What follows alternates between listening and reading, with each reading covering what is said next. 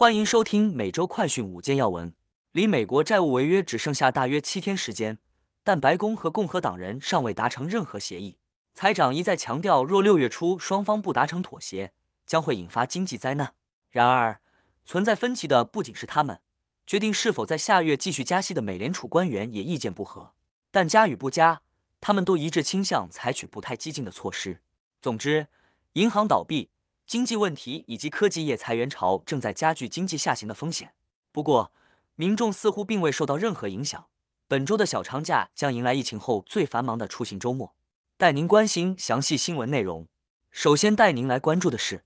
麦卡锡称国会议员休会在即，债线谈判时间紧迫。美国距离可能出现债务违约危机的时间只剩下大约七天的时间，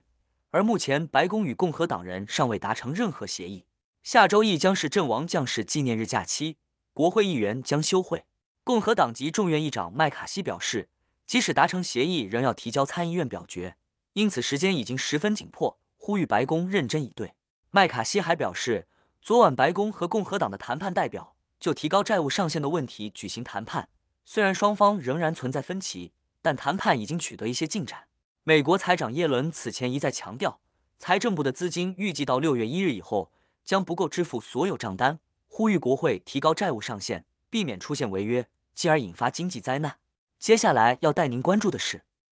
美联储官员对下月加息意见分歧。美国联邦储备局发布五月份货币政策会议纪要，纪要显示，美联储官员对利率走向意见出现分歧。有部分决策官员认为，通胀回落到百分之二目标的步伐缓慢，有必要进一步加息；但也有一些官员预计，经济增长放缓将消除进一步收紧政策的必要性。对于下一步应该采取的行动，决策官员存在分歧，但普遍同意倾向采取不太激进的政策。有官员强调。会后声明不应该发出今年有机会减息或者不会再加息的讯号。一息纪要又显示，几乎所有与会官员都认同，在一连串银行倒闭事件后，银行收紧信贷的行动加重了经济增长下行的风险，并预计今年经济将出现温和衰退。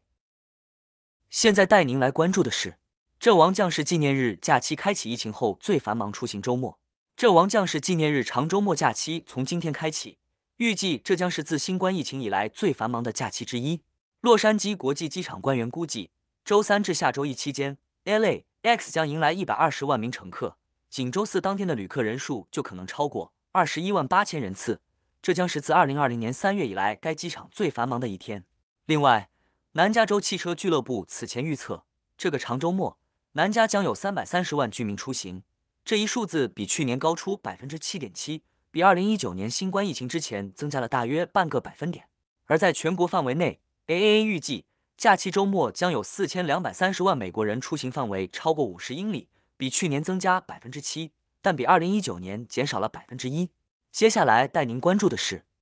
脸书母公司 Meta 开启最后一轮裁员。脸书的母公司梅塔本周进行了第三轮，也是最后一轮裁员，作为三月宣布的一万人裁员计划的一部分。数十名被解雇的员工周三在领英页面宣布了这一消息，涉及到了岗位包括市场营销、网站安全、企业工程、项目管理、内容策略和企业传播等。今年早些时候，梅塔在秋季裁员一万一千名员工后，成为第一家宣布第二轮大规模裁员的大型科技公司。自二零二零年以来，该公司的员工人数翻了一番，裁员使该公司的员工人数减少到二零二一年年中左右的水平。今年 Meta 大规模裁员。对非工程岗位影响最大。该公司希望借此加强公司编程人员的主导地位，并进行大幅业务重组。最后带您关注的是，研究表明纽约市高楼建筑群或至地层下陷。一项最新研究发现，纽约市在长期承受大量建筑物重量之下，地层正在下陷。加上纽约市海平面上升速度超过全球的两倍以上，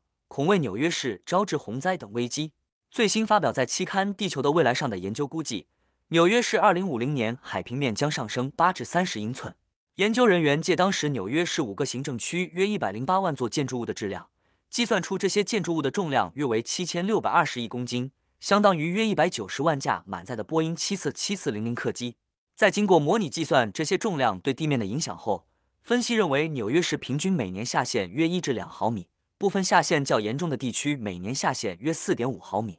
科学家预期，由于人为引发的气候危机。飓风等极端降雨事件将更频繁的出现，使得城市面临水灾的风险上升。以上是今天的每周快讯五件要闻，更多完整新闻内容，请关注凤凰美洲台微信、隐私、脸书、小红书、TikTok、油管、推特等各社群平台。